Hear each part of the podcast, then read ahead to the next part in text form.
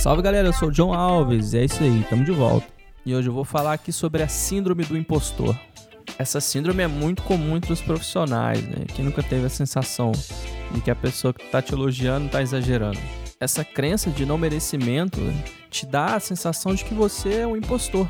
O que o que você faz não merece tanto aplauso assim por alguma razão incompreensível, você consegue convencer as outras pessoas que você é um bom profissional, mas ainda tem a sensação de que em algum momento você vai ser desmascarado. O termo síndrome de impostor foi usado pela primeira vez em 1970 para definir uh, um padrão psicológico de desconfiança acerca da própria competência. Bom, as pessoas com essa auto-percepção atribuem o sucesso de suas conquistas a fatores como sorte, uh, ajuda de terceiros, conexões, carisma e outros elementos que não possuem relação com seu esforço pessoal. O maior medo dessas pessoas é serem descobertas como fraudes, né? por não acreditarem no seu próprio intelecto.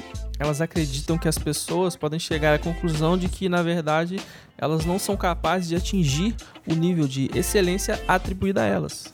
Bom, a maioria dos profissionais provavelmente já passou por isso em algum momento das suas carreiras como nem todos estão conscientes do, do seu próprio potencial, se assustam quando são reconhecidos como habilidosos e inteligentes. Beleza, e quais são os sintomas da síndrome de impostor?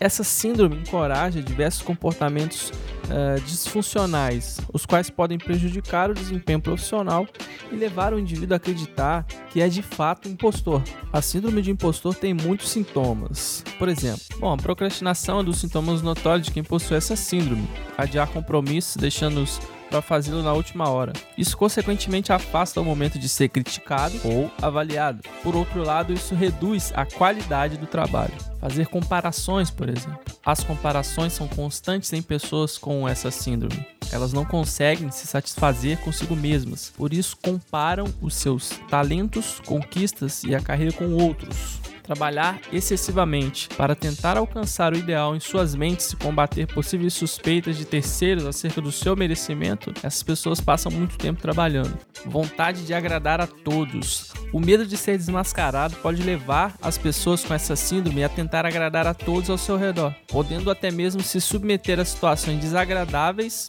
e degradantes para conseguirem a aprovação dos outros. Pessoas perfeccionistas que estabelecem padrões de qualidade extremamente altos para si mesmas que são viciadas em trabalho com a necessidade de ter sucesso para provar sua competência.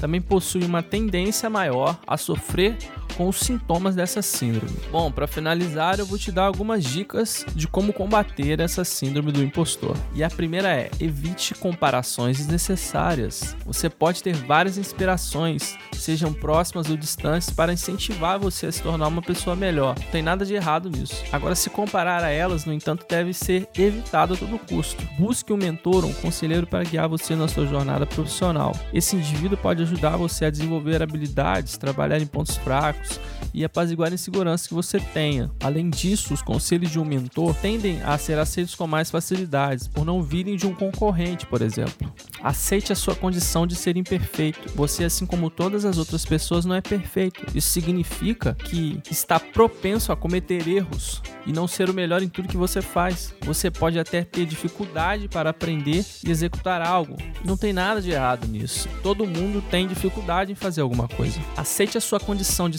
imperfeito e se jogue no que você pretende fazer sem grandes expectativas ou cobranças para ser o melhor. Se não der certo, não tem problema. Comece novamente, comece de novo. Tente até que se sinta satisfeito. Celebre suas conquistas e aceite os elogios. Aceitando elogios e reconhecimentos e palavras de admiração sem pensar muito, se você começar a pensar muito e questionar muito os elogios que você recebe, você pode incentivar esses pensamentos autossabotadores. Aceite-os e siga em frente. Bom, então é isso. Espero que você tenha gostado desse episódio aqui. Eu tô até um pouco rouco já de tanto falar. Para não perder o costume, não esqueça de compartilhar e marcar a gente lá no Instagram.